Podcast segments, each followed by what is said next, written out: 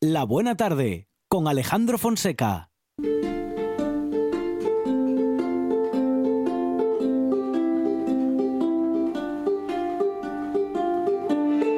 Dende el aledaño Astura la Astúrica Augusta, alcuentras el Castúo, el montañés o la Fala.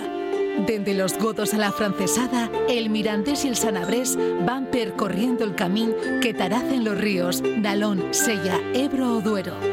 Aliente mil regatos de una lingua milenaria, la asturiana.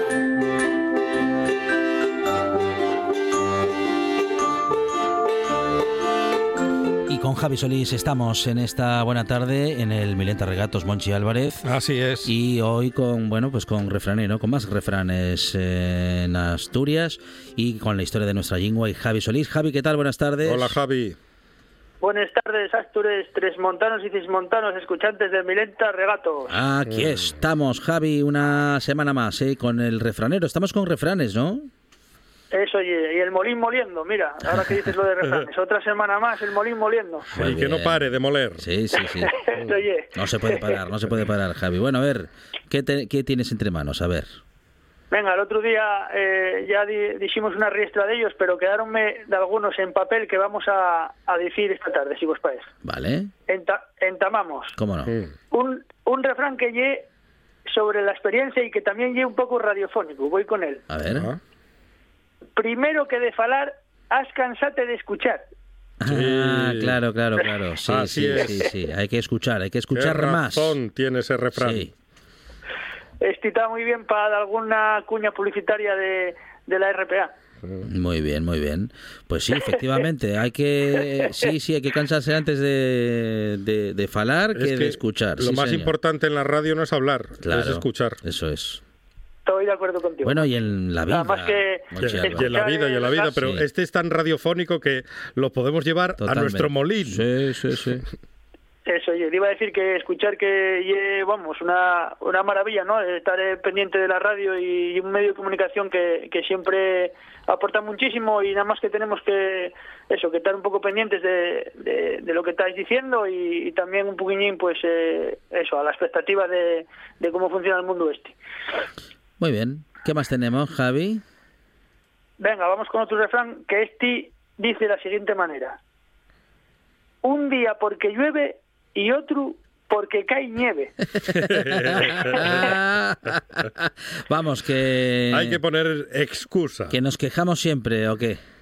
Eso, oye, este va un poco aplicado a, a la folgazanería, ¿no? O a, a los que son un poco chambones y no quieren eh, Sí. hacer muchas cosas. Siempre tienen eh, eh, algo que decir para Para no hacer nada, vamos. Para quedar en casa. Lo dejo para mañana. O no hacer lo que tienen que hacer, vale. o para vale. pasado mañana. Sí, sí, sí, sí. Eso, oye, eso, oye. Vale. Eh, venga, vamos con otro.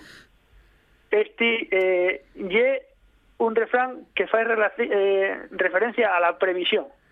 Sí. Voy con él. Pa quien tienen llena la panera, a viento ye primavera. Muy bien. Vale, bien, vale, sí, sí, vale. está muy bien. O sea, que está preparado le da igual lo que pase y el, o el momento en el que esté. Eso ye, ¿no? Una persona previsora que cuando eh, estar maldades, pues ya tiene un poquillín ahí de, de gorro, ¿no? En este caso de panera, pa, pues para para que en vez de ser como en aviento, ¿no? que son una temporada más dura, sea un poco como primavera. Muy bien. ¿Qué más, Javi? A ver, vamos con más refranes. Otro refrán.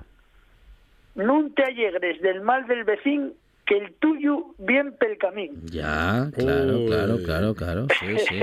Este eh, se parece a cuando las barbas de Mm. tu vecino veas cortar, pon las tuyas a Eh, remojar. Se Pues parece sí, un sí, poco. sí, ese refrán, ese refrán ye asemellado a este, eh, porque falla un poco eh, referencia a la prudencia, ¿no? A, a estar un poco, eh, eso, pues ser un poco prudente por lo que te pueda pasar a ti el día de mañana. Muy bien. ¿Qué más? A ver, Javi, ¿qué más? Venga, otro refrán. Este eh, está relacionado con la tochura o con lo que lle poca inteligencia. Sí. Vale, vale. Alejandro. ¿Cómo, me gusta lo de la tochura? Sí. que tochuye. Es- Exactamente. Eh, venga, vamos con él. Bien tonto, y el que lleva yeña al monte y agua a la fonte.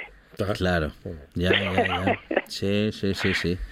Em, sí, por abundar, ¿no? Hay que Claro. tener sentido común. Sí, sí, hay que llevar lo que se Eso, necesite, donde se necesita y no, en fin, no gastar energía. No hacer el pijo. En lo contrario, eso es, no hacer tonterías. Diría. Muchas veces los refranes llevan un poco eh, una redundancia, ¿no? De algo que igual ya sabemos, pero lo que también eh, hay que darse cuenta de que como tienen esa rima y esa retranca, pues entran mucho mejor por, por la orella. Sí, señor. ¿Tenemos alguno más? A ver, Javi. sí, sí, sí. ¿Tenemos tiempo? Sí, Sí. venga, vamos con uno o con dos. Venga. El siguiente eh, dice de la siguiente manera. Tanta culpa tiene el que mata como el que tiene por la pata. Ah, bueno. Sí, sí, sí, sí. Muy bien. Eh, mu- Eh, sí. Muchas veces el que el que ejecuta el plan eh, y es culpable, pero el que está un poquillín eh, de cómplice también tiene que ver. Sí, hay que hablar sí. de los cómplices. Sí, y los colaboradores necesarios. Que no es que sean necesarios, pero que a veces están. Sí.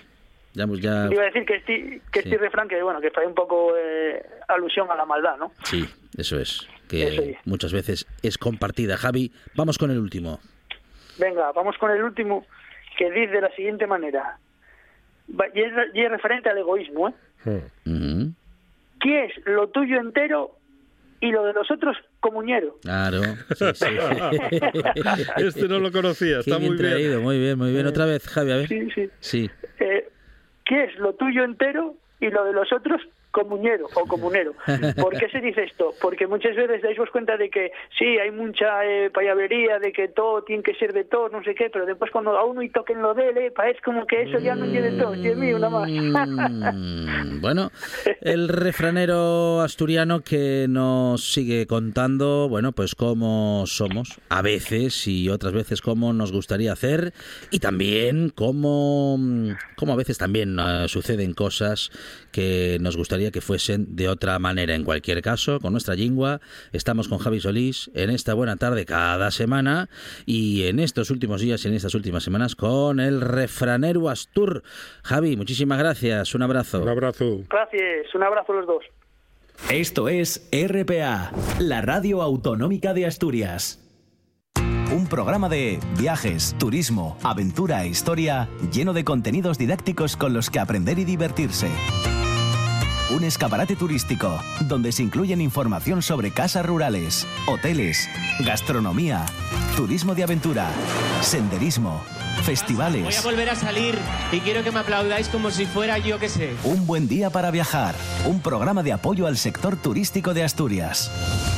Los sábados y domingos a las 10 de la mañana. Cocina tradicional y de vanguardia, guisanderas, estrellas Michelin y fartures que sacan Michelines. Les Fartures con David Castañón. Sábados y domingos, después de un buen día para viajar en RPA.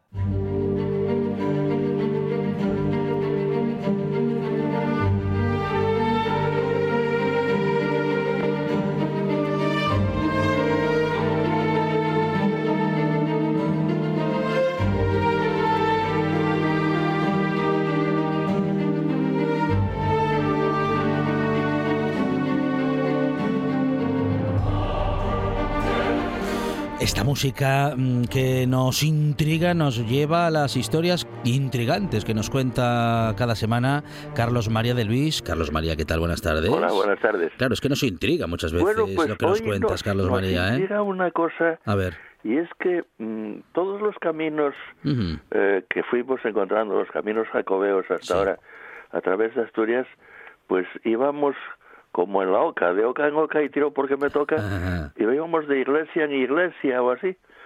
Aquí es, mm, es una cosa muy curiosa porque en el tramo que hay entre, pues diríamos, la entrada en el Valle de Trubia y, y la zona del desfiladero de las Llanas, por el otro lado, hacia el puerto de Ventana, eh, yo tengo localizados pues cuatro iglesias medievales muy interesantes, pero hay eh, nada menos que cinco establecimientos templarios que son mm, una, bueno, una posible iglesia, que sería la del Monsacro, un hospital de peregrinos en Bueida y tres fortalezas.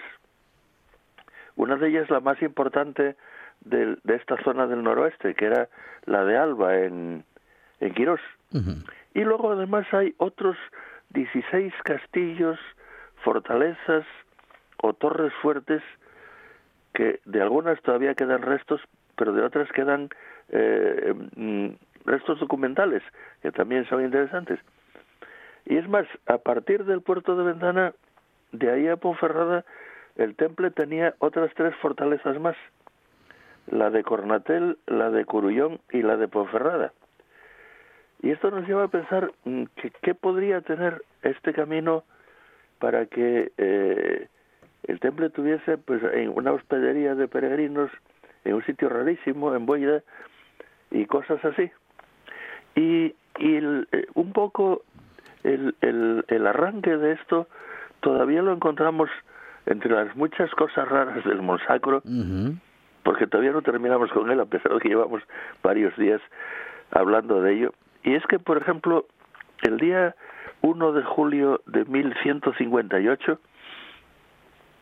el rey Fernando II de, de Castilla y León y su hermana doña Urraca, eh, titulada Reina de Asturias, extienden el primer documento oficial de su reinado. Eh, se trata de una donación que va dirigida eh, con una fórmula un tanto nueva para entonces a Tibi Fratre Rodericus Sebastianis, a quien entrega unas propiedades en el Monsacro para que en ella pasten los ganados que allí poseen los fratres que habitan en el monte. Es decir, que había una comunidad de, de, frailes viviendo en el, en el Monsacro, que tenían allí incluso sus ganados, o sea, que pastoreaban, que tal. Pero lo curioso es la utilización de la palabra fratre, porque en esta época, en 1158, es muy poco normal, muy poco habitual.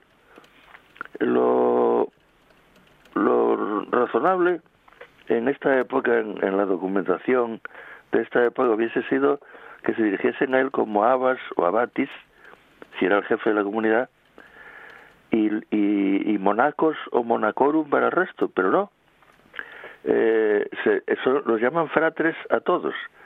Y además hay otra cuestión mm, que también es muy poco normal, y es la personalidad del Rodericus Sebastianis. Me costó bastante tiempo dar con él, revolver prácticamente casi todo el cartulario de, de San Pelayo y, y, partes del de la catedral. Pero resulta que Roderico Sebastianis es un noble caballero al que le pude seguir la pista desde 1122 hasta 1145 como una figura muy importante de la corte de Alfonso VII y que de repente nos aparece en 1158 convertido en fratre que vive al frente de una curiosa comunidad también de fratres en lo alto del Monsacro y es una comunidad que se ve favorecida por la donación de Fernando II que es justamente el rey protector de la Orden del Temple en todo el norte de España.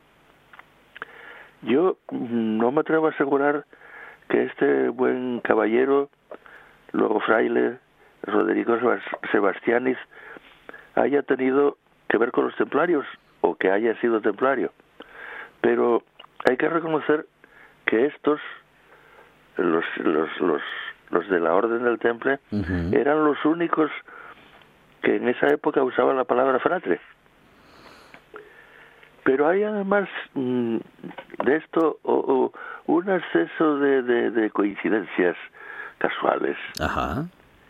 Eh, por un lado, mm, tenemos eh, pruebas de, presencia templaria en el entorno de los montes del, del Aramo, en dirección al puerto de Ventana. Allí, como decía antes, concretamente en Bueida, existió una encomienda del temple con hospedería para peregrinos y en su torno, vamos, en torno a las ruinas que se eh, exploraron a finales del siglo XIX, pues mm, se hallaron bastantes enterramientos, eh, eh, vamos, en cantidad razonable, lo que daba indicios de su importancia, pero entre estos enterramientos, eh, naturalmente, eh, la inmensa mayoría estaban enterrados boca arriba, pero había mm, una serie de esqueletos que estaban mm, boca abajo, o sea, con la cara hacia el suelo. Sí, sí. Y mm, curiosamente, cuando un caballero templario se moría, eh, no se metía en un ataúd, se le tumbaba sobre unas tablas, se clavaba a ellas eh, por el hábito, para que no se cayera, Sí. y se daba la vuelta y se ponía cara al- a, a- a- a la fosa ujú. eh, en señal de, de humildad. Y aquí, eh, pues, estas cosas que, que en, en Navarra aparecieron en bastantes lugares donde hubo establecimientos templarios, aparecen aquí, en, aparecieron, bueno, hace más de 100 años en Bueida. En fin, eh, en la Sierra del Aramo, que está prácticamente situada entre el Monsacro y el puerto de Ventana, Mm, pues estos monjes guerreros mm, poseyeron mm, al menos dos fortalezas muy cercanas una a la otra, que una de ellas estaba en Proaza y la otra en Proacina, justamente en la entrada del desfiladero famoso de Peñas Juntas. Eh, al otro lado, entre las dos, había otra fortaleza real eh, pero de menor importancia. Las dos más eh, importantes eran la de Proaza y la de Proacina. Eh, a partir de Peñas Juntas, eh, el río Trubia ya eh, se, se cambia por lo que en, en origen son el río Teberga por un lado, por el oeste, y el Quirós por el este el Teberga acaba siendo el río Val de San Pedro y el Quirós acaba siendo el, el Ricabo, ya en, en la alta montaña. En todo esto, mm, eh, en fin, eh, el, el territorio que recorre es un poco prácticamente eh, posesión templaria porque mm, cerca de la, de la iglesia de Arrojo, de Quirós, en un alto todavía se conserva, bueno, se conservaban hace unos 30 años o por ahí, eh, restos del que fue el castillo de Alba, el más importante, como decía antes, que tuvieron los templarios aquí. Y curiosamente, mm, eh, cuando se disuelve la orden y, y se hace una especie de concilio al que tenían que haber asistido todos los maestres de las distintas zonas de, de España, eh, falta el de la parte esta de, del noroeste, de, de Asturias, Sí. León y Galicia, y uno de los de los frailes, de los fratres, eh, eh, lo vamos, lo, lo esculpa diciendo que se encuentra en el castillo de Alba y que no hubo tiempo material de que se pudiera presentar en la fecha indicada. O sea que si servía de, de base, al menos temporal, al, al principal maestre de esta zona, tenía que tener una importancia eh, bastante curiosa. Eh, hay, en fin, una serie de, de detalles que también me llamaron la atención ya hace mucho, y es que mm, en torno a Ponferrada, Sí. existe una serie de comarcas y montañas que fueron consideradas sagradas también desde tiempos inmemoriales. Está el Valle del Silencio, eh, los montes de Aquiana, de Oza, del Teleno. Bueno, pues justamente en la parte sur del Monsacro eh, hay un promontorio que marca el límite de la montaña sobre el reguero de Grandiella donde se junta con el río Llano, que curiosamente, eh, junto con la pequeña aldea que se levanta allí, se llama el Teleno. No sé si es una coincidencia más de otra cosa templaria. Pues hoy ha tocado hablar de templarios y la próxima semana. Este es un tema apasionante, Carlos María. Eh, ¿eh? pues sí, sí, Eh, siempre y- me sí. interesó mucho Mm, mm. porque mm, más que nada por el secreto que envolvió mm, eh, su desaparición y, y, y, y teniendo en cuenta que fueron los dueños de, de, de media España cristiana, eh, cómo eh, se disolvió, como si dijéramos. La, la orden de los hospitalarios de San Juan de Jerusalén, que fue la que heredó los bienes de los templarios, eh, callaron como afogados Mm. y se, se guardaron los bienes y a Dios muy buenas. No fue como, por ejemplo, como en Portugal, que simplemente el rey pues los convirtió en la Orden de Cristo y Santas Pascuas. Mm, Bueno, y sí, siguieron. sí, sí, seguiremos hablando de ello la próxima semana, si te parece bien. Eh, Sí, sí, perfectamente. Porque, porque efectivamente hay, como decía un antiguo Mm, profesor mm. mío, hay tela para cortar. Sí, señor, y lo seguiremos haciendo con Carlos María de Luis y la, el, bueno, su pasión, que también es la nuestra, por la historia y por esos secretos bien guardados que Sí. él nos descubre. Carlos María, gracias. Un a abrazo. vosotros. Hasta luego. Esto es RPA, la radio autonómica de Asturias. Nueve de cada diez guionistas de radio recomiendan escuchar La Buena Tarde. El décimo ahora trabaja en los alambres, pero también tiene la mala costumbre de comer todos los días. Escuche La Buena Tarde en RPA.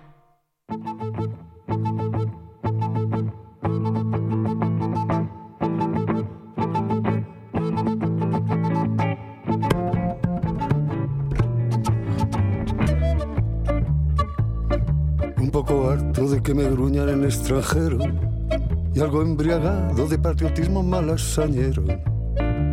Yo cada 2 de mayo, como además de ser la de siempre, es medio francesa.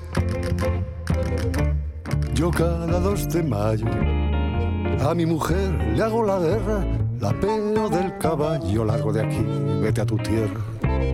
Qué ganas teníamos de seguir hablando de historia, claro, con Álvaro Díez, Monchi Álvarez, como cada semana o casi cada semana. Sí, sí, aquí está. El vizconde Sí, no puede señor. faltar.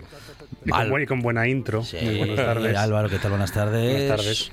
Eh, bueno, 2 de mayo, nos queda claro, clarísimo. Hoy es 3, ayer fue 2. Ahí estamos, ¿eh? Ayer, ah, una Historia y actualidad. Sí, además una presidenta dijo que el 2 de mayo era libertad. Sí. Así que es un... O sea, no se fíe de lo que dice esa presidenta. Y como además siempre se me acusa injustificadamente Sí. de ser a favor de los franceses. A favor de cosas. A favor de franceses. o de gente. de sufrir de francofilia. la Sí. ligera, nada más controlada. Ajá. Vamos a explicar que, que voy a demostrar que no siempre es así. Y vamos a explicar una cosa, es decir, el 2 de mayo de 1808 todo el mundo, o todo el mundo con una cierta cultura, sabe lo que es. El levantamiento del pueblo de Madrid contra el invasor francés. Y la pregunta es, ¿cómo se ha llegado al 2 de mayo de 1808? Y para eso estamos aquí, los aquí presentes, para explicarlo. Y para explicar cómo llegamos al 2 de mayo de 1808 y entramos directamente en el tema, vamos a rebobinar 20 años. Vamos a rebobinar hasta el año 1788. En ese momento gobierna en España Carlos III, un rey monchi bueno. Sí, Ajá. Vale, objetivamente bueno. Sí. por eso era noticia. Pero Carlos III, que destacaba por ser un rey bueno, con estudios, preparado, como, como podrían decir un rey preparado, comete el error de morirse. Ah. Y eh, se muere un año antes de un momento destacado con- concreto, que es la Revolución Francesa de 1789. Y Carlos III tiene un niño, un niño que es el que sube al trono, que es Carlos IV, que aparte de repetir el nombre, no tiene las mismas luces que su padre. Ajá. No. Es más, de Carlos IV se cuentan dos anécdotas con- eh, y la respuesta es la misma. Eh, una vez estaba Carlos III, o sea, estaban padre e hijo hablando, vamos a decir. Carlos III, porque se entre ellos no se llamaban Carlos III y Carlos IV, se llamaban padre e hijo. es que sí, un poco lío. Y que parece un chiste. Una vez Carlos III y Carlos IV. Y entonces eh, el hijo le preguntó al padre, papá, yo no entiendo, o sea, yo creo que los únicos hombres que no deberían preocuparse de las fidelidades de sus mujeres Sí. son los reyes, porque ¿qué más puede querer una mujer que eh, su marido sea rey de un país? Y padre le miró al hijo y dijo, hijo mío, madre mía, qué tonto eres. Epa. Y una segunda... Eh, pero Hay que pero ser ya lo- sincero, ya desde pero ya- chiquitinos. Ya, mm, me, me lo dejan marcado para siempre, hombre. Y una segunda vez, en una fiesta en Pero Palacio... Venía ¿cuánto- marcado Vamos ya. a ver, ¿cuántos años tenía el pequeño Carlos IV o el pequeño Carlos? Diez y- a la postre, Carlos. diez y- Ah, diez y- Edad biológica. Sí, pues. La edad mental era otra. Y otra segunda vez, en una fiesta en Palacio, le preguntó hijo al padre, eh, papá, si nosotros, o padre, si nosotros somos reyes ungidos por la gracia de Dios, ¿cómo es posible que siendo Dios tan perfecto haya reyes malos? Tendríamos que ser todos buenos. Ah. No, pero ahí estuvo. A lo cual la respuesta del padre fue la misma, hijo Ajá. mío, qué tonto eres. Pero es un razón. Pero hay razón, no. mm, A ver. Bueno, razonó mal. ¿Por qué? ¿Por qué? Porque, porque, porque él tiene la, porque él tiene la Porque ventaja. una cosa es ser porque ungido por sí, Dios y Es otra un cosa- defensor de Carlos Claro. IV, no haga caso. Sí. Nunca me había encontrado con uno. Mira, el primero que me encuentro es como un defensor de Fernando VII, es como el cometa Halley, pasa una vez al año, No, hasta ahí cada 100 no. años. Hasta ahí no llega. Bueno, pues- Hombre, es que yo intento encontrarle justificación porque, claro, el niño tenía poca experiencia. Que no, era un niño, Salía- ya. Era un adolescente. Salía sí. poco de palacio. Sí, no, y le gustaba mucho la caza. Además, Carlos IV tiene una peculiaridad que es la genética Borbón, que unos cuantos saltos después, eh, Juan Carlos, el, Sí. el actual rey emérito, Juancar. es Juan Carlos, sí, para los amigos. Se parece mucho es- de se la Carina. Muchísimo, pero es que luego Froilán es un calco de Fernando VII Ajá. y mm, tiene unas maneras bastante parecidas entre los dos niños. Vaya. Uno expulsa a liberales y el otro se dispara en el pie. Bueno, al final es- son, sí. son líneas parecidas de trabajo. Homenajes a Frigopié. Bueno, pues entonces Carlos IV sube al trono en el año 1788. No es tan buen rey como su padre. eh, básicamente le gusta la caza. O sea, él tiene una obsesión por la caza. O sea, todo lo dedica a la caza. Es más, muchos de sus cuadros son de- con perros de caza y cazando. sí. Y entonces dice, bueno, pues mira, que gobierne eh, un válido que es, le llamamos Manuel Godoy. Que Manuel Godoy era, y esto no es clasismo, sino que era cierto, era un don nadie, que es que suena así un poco, un poco mal, que era el guardia de corps de la reina. Es decir, el guardia de corps sería el escolta de la reina. Y Era los- el Roldán de la época. Uf, Uy, qué horror. uy, uy, uy. Venga, vale, sí. Bueno, no sé. Pero no robaba, ser no robaba, no robaba mucho. Bueno, bueno. Algo se quedaba entre las uñas. Bueno, del cual también se decía que le daba a la reina eh, María Luisa de Parma. Que cualquiera que haya Le visto. daba consuelo. le daba- Sí. sí. le daba consuelo fuerte. Pero era, guardaes- era guardaespaldas y, y amigo. Y buen amigo. Ese chiste, no voy a coger la pelota, no, no voy a entrar en esa línea. No, pero no. No, eh, pero Estoy- bueno, es- no, no, estoy intentando concretar de manera fina lo que usted acaba de sugerir. Hacían la cama juntos. que, pero es que lo que pasa es que cualquiera que vea Sí. un retrato de María Luisa de Parma Ajá. dice que. Bueno, Ajá. destacaba por no tener ningún diente. De parva. De Parma, si era así, perfecta. Parma. Bueno, Le gustaba el consomé. uf, bueno, seguimos. Eh, Sí, bueno, pues entonces. como dijo el árbitro. Efectivamente, Siga, Godoy, siga. eh, Godoy intentó, bueno, pues dice, bueno, ya que el rey que se vaya a cazar, yo lo que haga con la reina ya es asunto mío. Intentó modernizar el país un poquito, intentó modernizar la industria, por ejemplo, de, de esta época son la mayoría de las fábricas de armas que existen en España. Y en 1789, cuando está todavía empezando a gobernar el país, estalla la Revolución Francesa. Y entonces a- a- en España estaban los Borbones y en Francia también, o sea, eran primos hermanos. Y eh, a los españoles no les sentó muy bien que a los- un- unos mm, perroflautas, vamos a, decir, a decirlo así, pues Sí, derribasen la sacrosanta monarquía Mm, borbónica y entonces toda Europa eh, creó una coalición para enfrentarse a la, a la Francia revolucionaria. Porque para entender por qué llegamos al 2 de mayo vamos a tener que jugar constantemente entre Francia y España, vamos a tener que saltar de un lado a otro. Bueno. Francia, inicialmente todos los países dicen, bueno, vamos a ver, estos son cuatro hippies, vamos a llegar con los ejércitos, vamos a echar abajo a los republicanos, vamos a volver a colocar el rey, vamos a fusilar un poquito, bueno, lo de siempre, tampoco hay mucho orden. Pero la Francia revolucionaria consiguió resistir bastante bien el golpe, tanto es así que, por ejemplo, en el caso español, tuvo que eh, invadió Francia y luego tuvo que retirarse porque los- la- el ejército republicano francés empezó a invadir la zona del País Vasco. Y entonces en 1795 deciden que es buena idea decir, bueno, a ver, que tampoco nos parece tan mal aquí nuestros amigos los franceses que sean republicanos. Entonces vamos a firmar un tratado de paz y no solo eso, sino que vamos a convertirnos en aliados forever and ever. Vamos a ser super amigos de aquí a la eternidad. Amigos para siempre. Y entonces- que los Manolos. Y entonces en 1796 se forma, se, perdón, se firma un acuerdo entre eh, España, el Reino de España y la República de Francia en la que son bastantes aliados.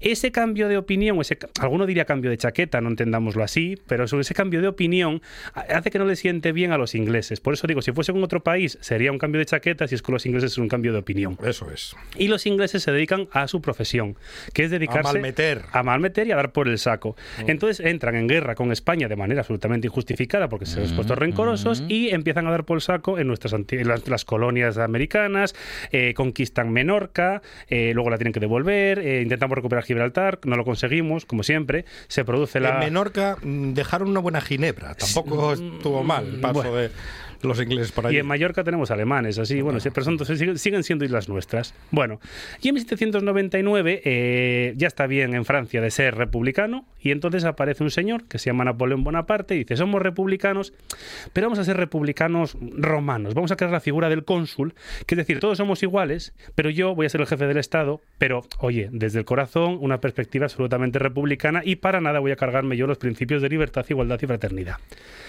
En ese momento sigue la guerra contra los ingleses y Godoy, que era un señor para verlo, decide que mm, España necesita pues una guerra de prestigio. Y entonces eh, le declara la guerra a Portugal en el año 1801, que se llama la Guerra de las Naranjas. Y se llama así porque tan pelota de, en fin, que cuando no hizo nada más que conquistar la plaza de Olivenza, que es el cuernito de Extremadura, ese piquito de ahí, eh, consideró que la guerra estaba ganada, cogió un ramo de naranjas y se lo llevó a la reina. Y entonces Godoy, eh, perdón, Goya, hay un cuadro muy bonito que lo podemos, se puede buscar, que es Godoy y los cuadros de Goya, en la que Godoy, que es un señor que está así de buen ver, tiene eh, el bastón de mando entre su entrepierna, eh, con un abultamiento bastante evidente, casualidades del pintor, en el cual venía a decir que esto se ha ganado por mis ah, naranjas. Las naranjas. Por mis naranjas. bueno. Sí, sí, en Francia, en este momento, mientras Godoy estaba contento de la vida de haber quitado dos pueblos a Portugal, se firma la paz entre Francia e Inglaterra, que es la paz de Amiens, en el cual básicamente eh, Francia controla lo que es la parte europea y eh, Inglaterra, bueno, pues tiene el control de los mares, que es más o menos el mismo tratado que un 100 años después intentó firmar Hitler con, Inglaterra. Tú te ocupas de los mares, yo me ocupo de la tierra. No sentó muy bien ese acuerdo, se firmó un poquito de boquilla, España en, este, en esta victoria consigue recuperar Menorca, es decir, ya tenemos Ginebra, pero vuelve a ser Menorca española.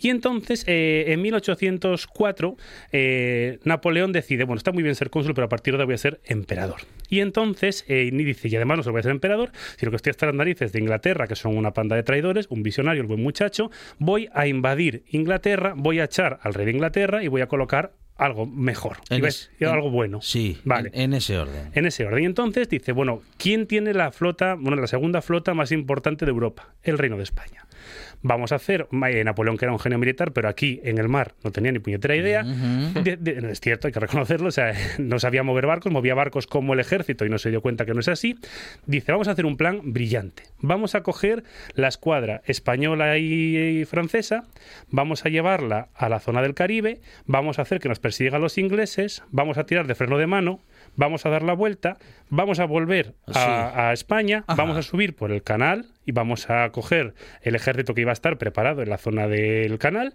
cruzamos e invadimos. Como Maverick. Sí, derrapando. Todo muy sencillo. Todo muy sencillo y sobre todo es importante visualizar el, giro de freno de mano de toda la escuadra eh, franco-española. tiran el ancla sin que se derrapas, efectivamente. Sí, claro. ¿Cuál es el fallo que le dieron el mando al idiota del almirante Villeneuve? Uh. Que eh, cuando iba, porque dos escuadras iban una detrás de otra, y Villeneuve, en lugar de meterla directa y subir hacia arriba, decidió que era buena idea atrincherarse en Cádiz los ingleses llegaron detrás y entonces de repente... A, mí me parece que es buena idea trincherarse en Cádiz cuando se pueda. bueno, entonces, ¿qué pasa? Que... Eh, Mejor en septiembre, que en agosto hace mucho calor. y entonces, eh, eso genera un cierto enfado a Napoleón cuando le dicen, no, no, si no te vas, no te vas a quedar Napoleón, la tropa, la, perdón, la flota no está en el canal, sino que está en Cádiz. ¿Y dónde está Cádiz? No, en España. ¿Y qué hace en España? Pues no te sé decir. entonces se produce la derrota de Trafalgar, que ya en otro momento explicaremos, por la incompetencia de Villeneuve, que eso directamente, que a, buena suerte luego lo llamaron a París y por el camino decidió pegarse un tiro o aposta o sin querer en el pecho, solucionando parte de los problemas. ¿Qué diría Churruca? Pues bastante, pues poco. Ah. Bueno, sí, dijo unas cuantas cosas cuando iba a la batalla, sobre todo en plan de me cago en Villeneuve y en toda su estampa del palo al ancla. Bueno. Hmm.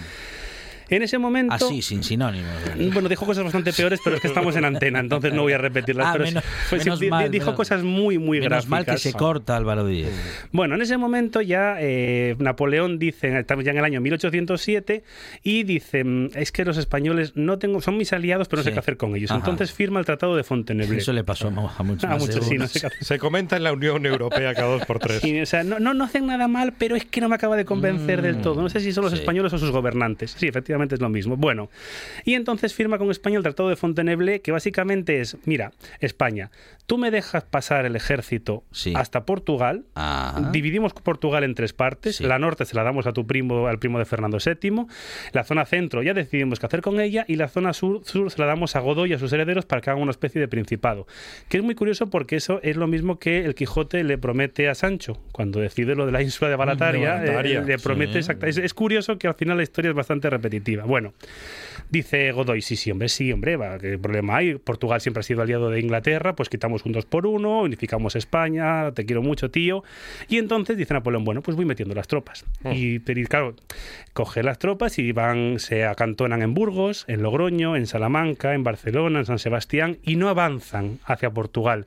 Y entonces le dice Godoy a Napoleón, oye Napoleón, tú esto de las tropas, dice, no, no, yo nada, Yo no. te estoy No, colocándolas. sí. Y eso empieza a generar un cierto, en plan de, espera, espera, igual me estoy perdiendo algo. Y entonces Fernando VII, que aquí empieza a hacer empieza a entrar en la historia y hace su papel de rey felón, eh, canaliza esa parte de descontento y esa parte de ira y entonces eh, da un golpe de Estado contra Godoy, que era el ministro, y contra su padre, que era el rey, y se presenta como salvador de la patria. Y en ese momento tenían que haberle pegado un tiro a Fernando VII, pero no lo vimos venir. Ahí no, no nos dimos cuenta.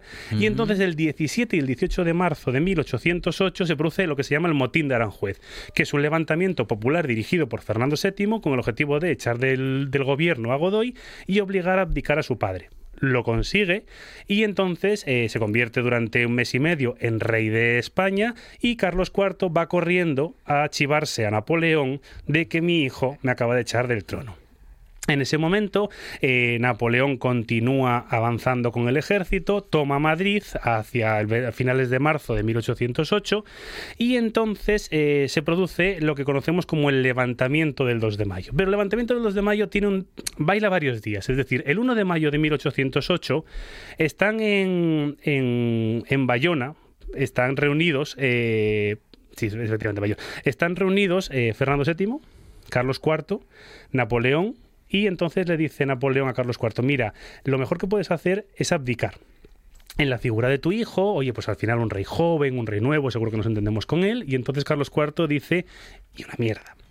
El 2 de mayo, así, Sí. así, sí, además lo dice así, porque, porque luego una, una- Napoleón en sus memorias habla un poquito del cruce de debate epistemológico que hubo entre Carlos IV y Fernando VII y fue muy, muy interesante. Y entonces el 2 de mayo de 1808, la familia real durante toda esta semana, entre marzo y mayo de 1808, fue abandonando Palacio Real y fue abandonando Madrid, unos en dirección a las antiguas colonias, otros en dirección a Portugal y otros en dirección a Francia. Y el pueblo no entendía muy bien qué estaba pasando y por qué la familia real estaba marchando, porque teóricamente no había ningún problema.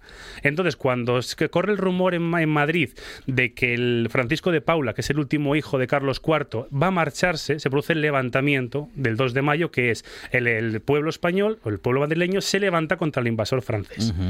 Eh, esa información podemos entender Navaja que en mano. navaja en mano contra, eh, un ej- contra el ejército de- más preparado y más mortífero en ese momento de, de Europa. Había que reconocer que mm, pusieron sus arrestos encima de la mesa. Esa información del 2 de mayo, recordemos que el día anterior Napoleón habló con Carlos IV y le dijo, oye muchacho, a ver si me abdicas. Esa información llega a Bayona el día 5 de mayo de 1808, lo cual genera un poquito de mal café a, a Napoleón. Dice, ya está bien. O sea, no os podéis hacer, no podéis gobernar el país, así que sienta en una mesa a eh, Carlos IV, Fer- Fernando VII, él mismo y su hermano José I. Y les dice, bueno, señores, acabó la partida. A partir de ahora, usted, Carlos IV, va a abdicar en su hijo, su hijo va a abdicar en mí y yo haré con la corona lo que quiera. Y por lo visto, eh, que eso es absolutamente en- entendible como español y bochornoso como español, Carlos IV empezó a llamar hijo de mm a su propio hijo y Fernando VII empezó a llamar cornudo de mm a su padre. Todo esto, que decir, como español, lo Borbone- borboneando. ¿Cuánto costó eso? Como español lo visualizamos perfectamente. Yo me imagino a un francés civilizado como era Napoleón diciendo esto no puede estar pasando. Esto no puede estar pasando. Bueno, al final tuvo que dar un golpe encima de la mesa, obligó a abdicar y eso fue en un día. Carlos IV abdicó. Bueno, bueno, Fernando VII vuelve a abdicar en Carlos IV. Sí. Carlos IV vuelve a abdicar en su hijo Fernando VII. Fernando VII abdica en Napoleón y Napoleón automáticamente abdica y le da la corona a su hermano José I. O sea, ni un republicano lo hace tan rápido. Y José I lo convertimos en Pepe Botella, nuestro querido Sí, Pepe señor, Botella, que, no hay sí, que- que- sí. tampoco era tan mal rey, lo que pasa es que era francés para una mentalidad. Ajá. Y eh, a partir de ahí entramos en una segunda parte de la historia, que es lo que pasa a partir del 2 de mayo y la Guerra de la Independencia. Personalmente, y aunque me llamen de afrancesado, nos Sí. hubiese ido un poquito mejor Ajá. con un José Botella Sí. que- o con Pepe Botella Que que, con con, un Fernando. Fernando VII. Ya. Sin duda. Hombre, un Fernando VII constitucional tampoco hubiese estado mal, aceptando la constitución de 1812. Fernando VII, es que Y lo Fernando de- VII lo mires por donde lo Y mires. lo de Pepe Botella. Eh, eso era- decía que- decían que era falso. Era aficionado. Decían, decían que era falso, es más, decían que era abstemio. Sí le gustaban mucho las mujeres de otro y jugar a las cartas. Ajá. Ah, de otro. De otros, sí, Sí. sí. de además, pero bueno. no- Y jugar a las cartas. Sí, era, por lo visto era. Y bueno, y era- eso le encantaba el peligro. Pero es un defecto jugar a las cartas. No, no, bueno, y también le llamaban Pepe Plazuelas, porque fue Ajá. el que inició el derribo de muchas manzanas de Madrid y fue para construir las plazas de Madrid a día de hoy. Ah, sí, sí, sí. Sí, y por alguna razón, bueno, una forma peyorativa de hacerle a alguien más estúpido es llamarle borracho porque teóricamente no está en su cabal. Pero sí, sí, él tenía fama. Bueno, tuvo tres. José I tuvo tres hechos. Uno, le gustaban las mujeres de los demás. Sí. Dos, le gustaban mucho las cartas. Y tres, se llevó el 80% del patrimonio de las joyas eh, de la corona. Ajá. Con los que vivió muy bien en América hasta 1844 que falleció. Es que las cartas a veces ganas y a veces pierdes. Claro. Entonces, si vas sumando deudas, hay que sacar de algún lado. Sí, sí. Y al final nos quedamos con Fernando VII. Ay. Ay, bueno, ahí está ¿eh? el relato de Álvaro Díez, también su propia interpretación, eh, bueno, de, de qué habría sido de nosotros si la historia hubiese terminado de otro modo o si, si España hubiese elegido de otra manera. Te- te- ¿Hubo opción? ¿Hubo opción de elegir otra Eh, historia? No, el- o sea, personalmente, en el momento en el que José I deja de estar apoyado por el ejército francés, no hay opción de. Además, era un rey extranjero, cosa que es curioso porque todos los Borbones, son- o sea, todos los Austrias y todos los Borbones han sido extranjeros. Ujú. Pero lo que pasa es que yo creo que el problema que cometió el francés fue algo muy español, que es que nos podemos matar entre todos nosotros hasta que tenemos un enemigo común. Entonces ya todo de repente nos convertimos en super amigos. Y yo creo que ahí falló en el cálculo.